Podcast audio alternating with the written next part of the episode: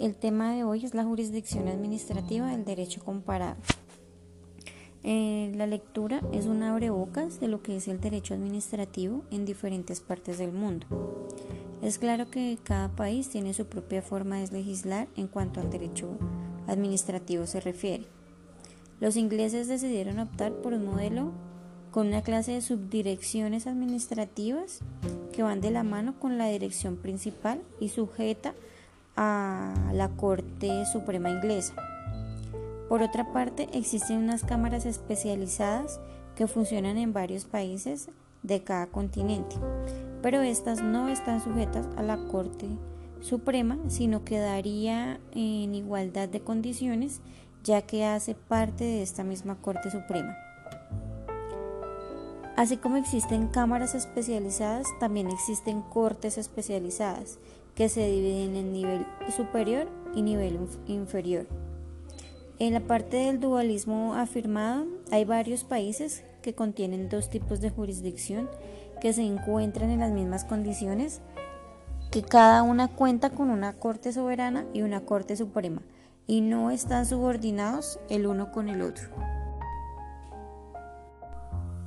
Existe también una categoría que es de las jurisdicciones administrativas, que son competencia exclusiva de lo contencioso.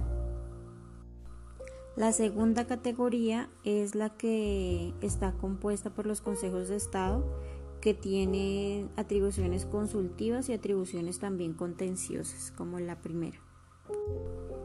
En la primera categoría también hay países que tienen una Corte Administrativa Suprema o un Tribunal Administrativo Supremo. En esta segunda categoría eh, es la que principalmente le interesa a los dos consejos de Estado que, que organizan la reunión. En el tema de los consejos de Estado, principalmente se encuentran en Europa pero también en, el resto de los continentes, en Sudamérica también y obviamente en Colombia como, como, como es de dominio de todos.